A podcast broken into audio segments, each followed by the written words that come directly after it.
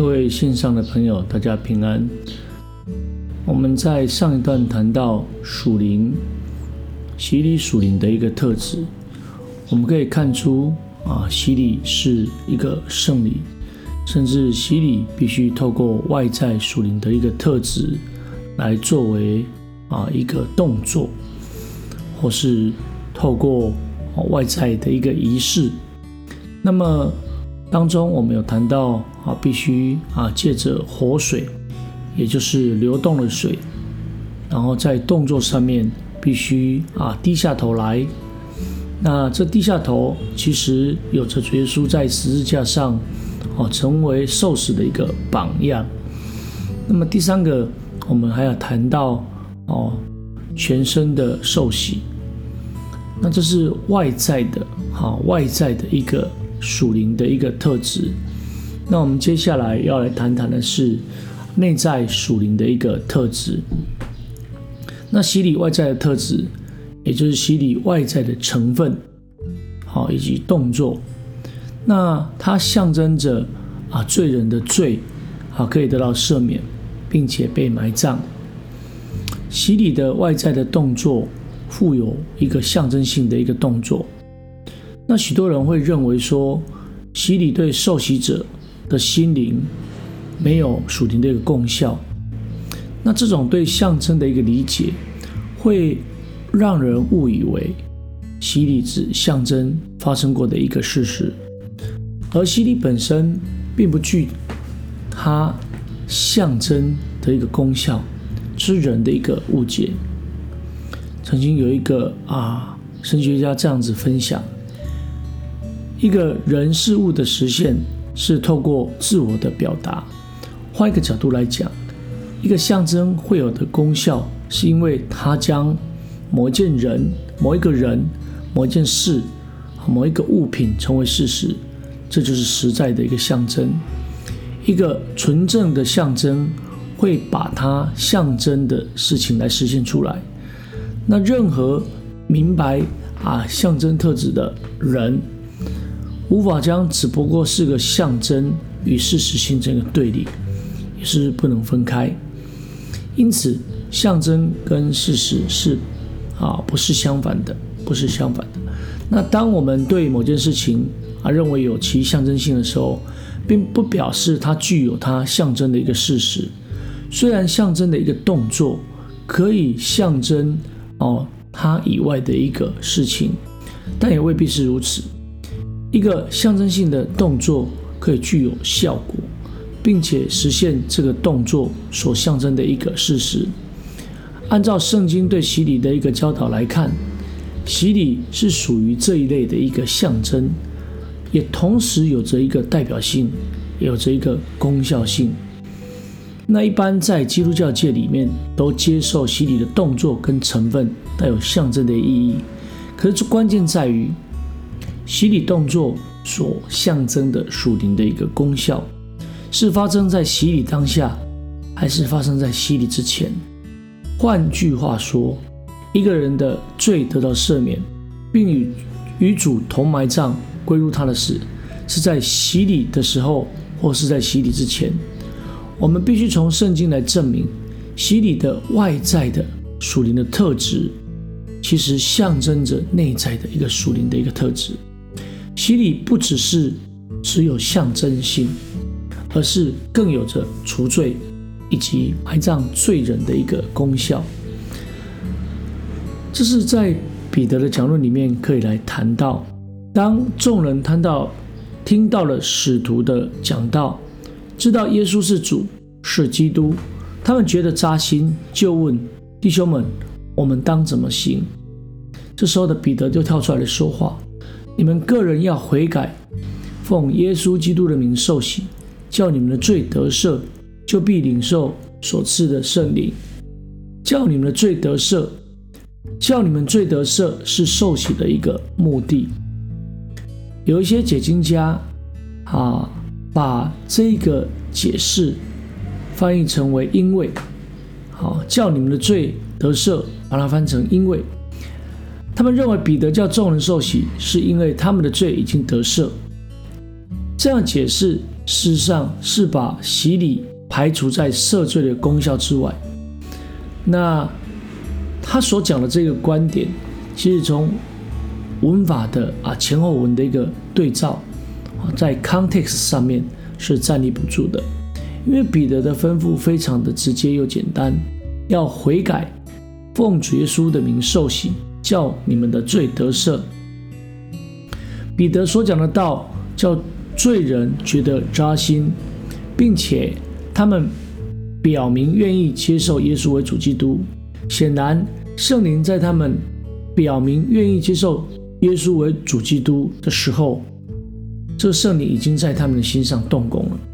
但彼得并没有宣布他们已经得救了，他们仍要悔改受洗，使罪得赦。啊，后来的一个工人亚拿尼亚，他在受洗的时候，也曾经有这样的一个经历。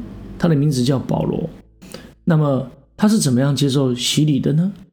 是亚拿尼亚来跟他讲：“现在你为什么单言呢？起来，求告他的名，受洗，洗去你的罪。”那么洗礼的功效和目的就是洗去罪，因此洗礼是神洗去罪人一切的罪过的属灵的接近礼。那么主对扫罗的呼召就非常的清楚：当他前往大马色逼迫门徒的时候。神用大光来照他，使他眼瞎。主的声音对他说话，表明他就是扫罗所逼迫的耶稣。扫罗认耶稣为主，并问他当怎样行。主指示他进城等候指示。主借着亚拿尼亚使保罗能够来看见，并预告他将为主做见证的一个使命。虽然扫罗从主那里得到许多奇妙的体验。并且承认耶稣为主，但他的罪并没有除去，他在神面前还是一个罪人，需要洁净。因此，亚拿利亚就催促他去受洗，不要单言。许多人信主的一个体验，比如来讲，他会得到直接的一个启示，哦，病得医治，心完全改变，皆是神引领人信主的一个过程以及方法。但这些啊不能除罪，要怎么样可能能够才能够除罪呢？其实就是接受洗礼，而圣灵的工作和传讲神道，可以感动一个人认耶稣基督为主，并为其悔改、为罪悔改，让洗礼的功效好产生于洗礼的过程。那保罗啊写信给哥罗西的啊信徒说。他们在基督里受的不是人所所受的割礼，乃是基督使他们脱去肉体情欲的一个割礼。借着属灵的一个割礼，罪人已经被废去了。那么，根据罗马书六章六节里面可以谈到，我们的罪人和基督同定十字架，我们也和主来同死。那么，保罗针对这一个描述，基督在基督里罪得到赦免。所以，基督致死了里面的罪人，有效的除去信徒的一个罪。那在这基督里，信徒在罪上已经与主与主来同死了。那信徒什么时候跟主同死呢？保罗就这样来说：岂不知我们这受洗归入基督耶稣的人，是受洗归入他的死吗？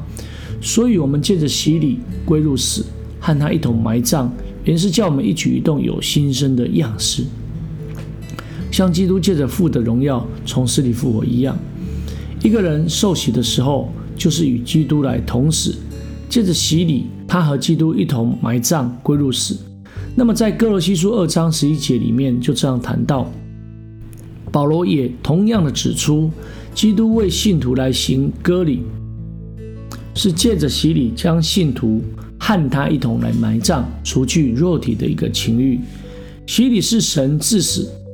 埋葬救人的方法啊，借着这个洗净跟赦免信徒一切的罪，因此保罗阐明了，我们借着洗礼已经和基督一同埋葬、一同复活了。他要继续说：你们从前在过犯中和未受割礼的肉体死了，神赦免了你们一切的过犯，便叫你们与基督一同活过来。那么人的罪能够得到赦免，才能够与基督同复活。这赦罪的恩典和灵命的复活，是借着洗礼所来给我们的。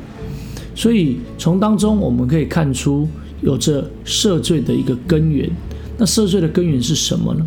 其实也也就是借着耶稣基督的宝血。那圣经教导我们，赦罪来自于基督宝血的赎罪。我们借着爱子的血得蒙救赎，过犯得以赦免。主耶稣为了这个目的来流出宝血，所以在第一次圣餐礼的时候，他就这么说着：“这是我立约的血，为多人流出来，是罪得赦。”他不但流出宝血为我们做了罪的一个赎价，也用自己的血洗去我们的罪。因此，希伯来书深入的来讨论基督牺牲的一个预表。大祭司必须一年一次啊，带着赎罪祭进入至圣所，这是在旧约的里面律法规范的。所以，这一个啊，大祭司必须在施恩座前弹血，为自己。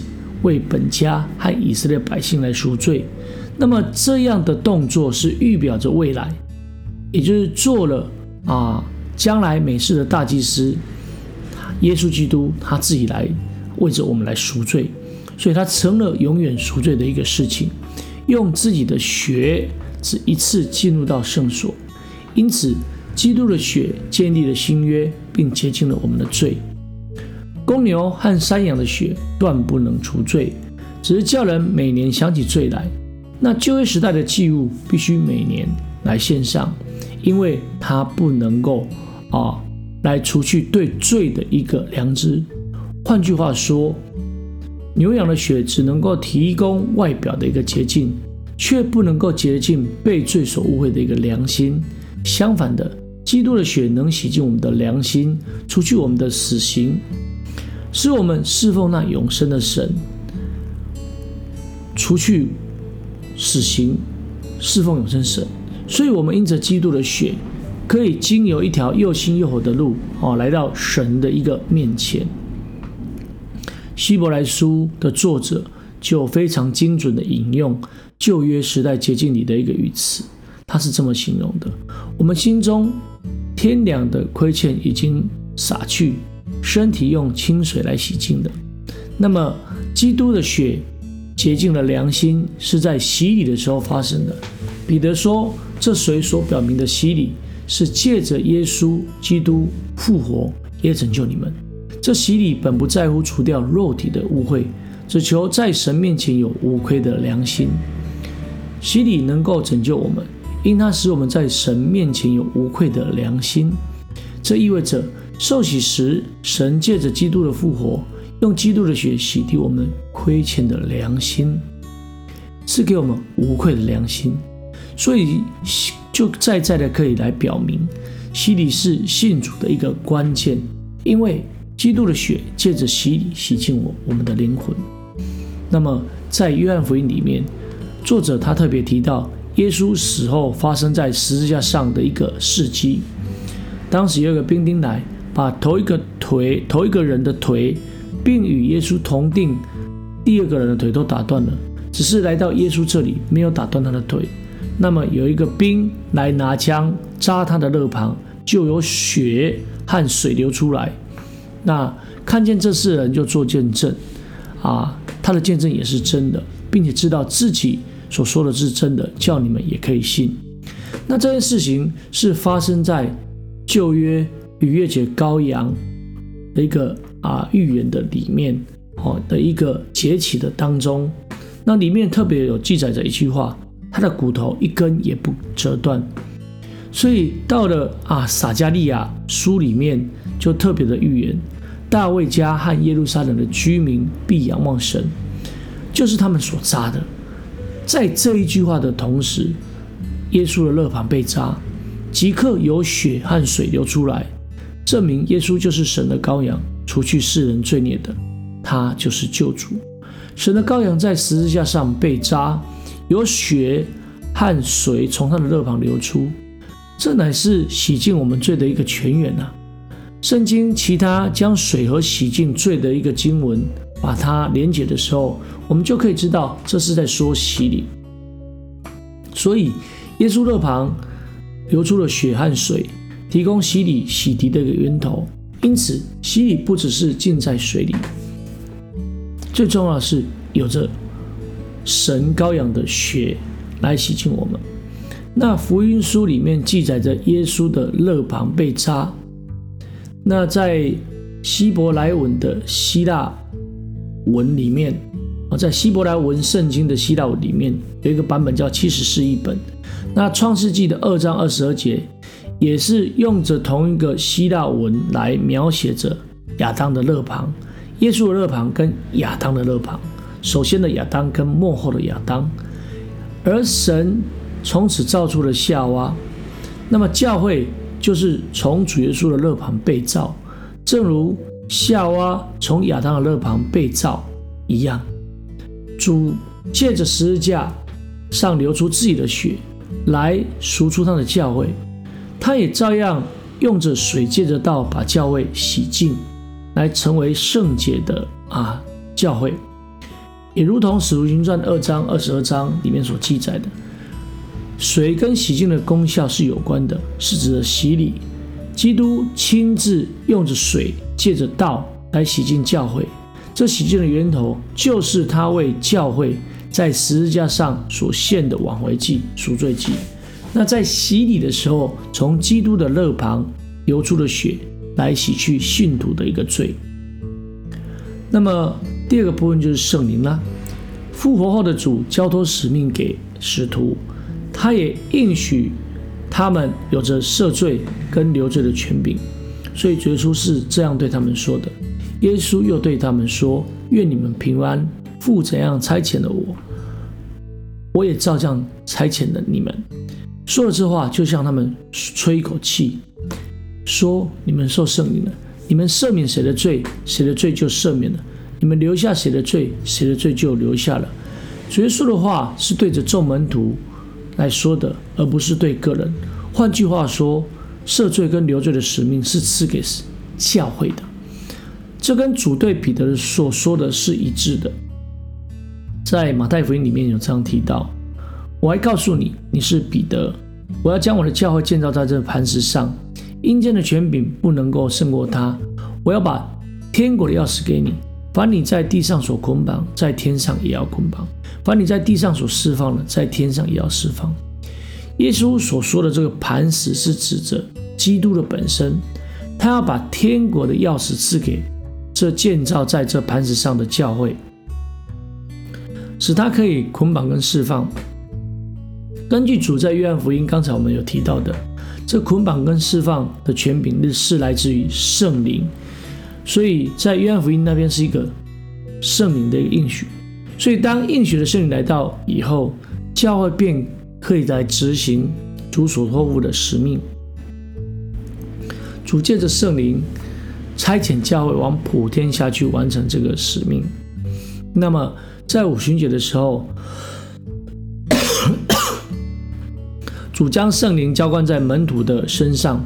当日，众使徒们借着耶稣基督宣扬救恩，奉主耶稣基督的名为新的信徒来施洗，使罪得赦。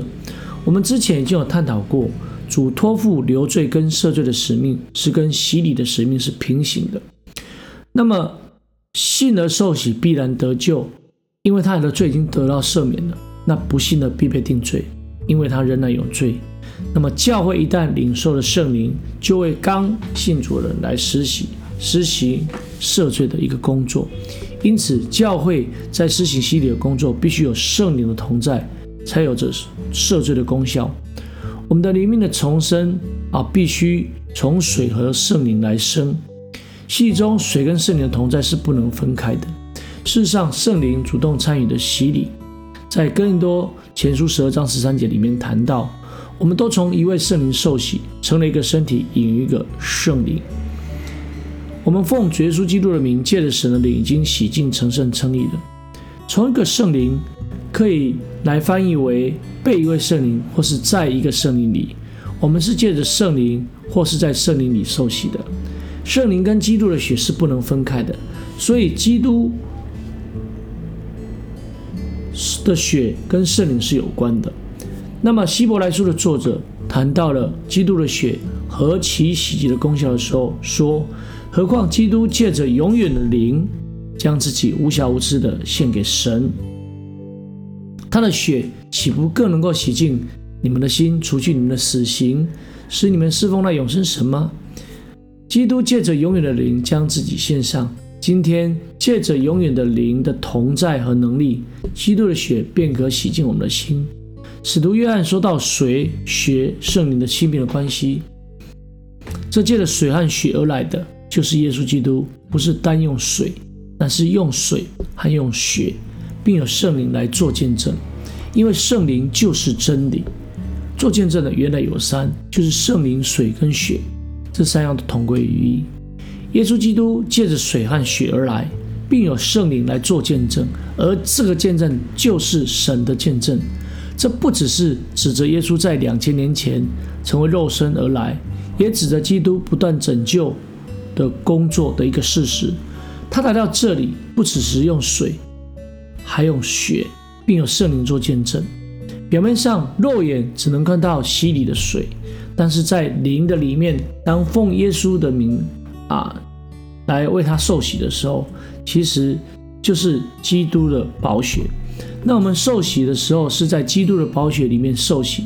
这是福音书里面主看见的主在十字架上有水和血所流出来的一个见证。不仅如此，当教会施洗的时候，永远的灵也来做见证，借着圣灵的一个工作，当我们受洗的啊时候。耶稣基督在十字架上所留下来的血，便洗净了我们的罪。因此，我们有三个合一的见证者：圣灵、水跟血。这是神的一个见证。借此，我们可以在神的儿子里面得永生。总结来讲，借着圣灵的见证，基督的血在受洗的时候，在罪人的身上产生的洗净的一个功效。因此。除了圣灵建立的教会之外，任何个人跟团体都不能够来实行洗礼的工作。也就是说，没有应许圣灵的同在和差遣，洗礼不过是人的作为。这就是为什么初期的教会必须等到圣灵的来到，才开始为基督来做见证，并且实行啊洗礼的工作。同样，唯有借着圣灵所设立并差派的教会。才能够借着洗礼，有着完成啊有效的赦罪的一个使命。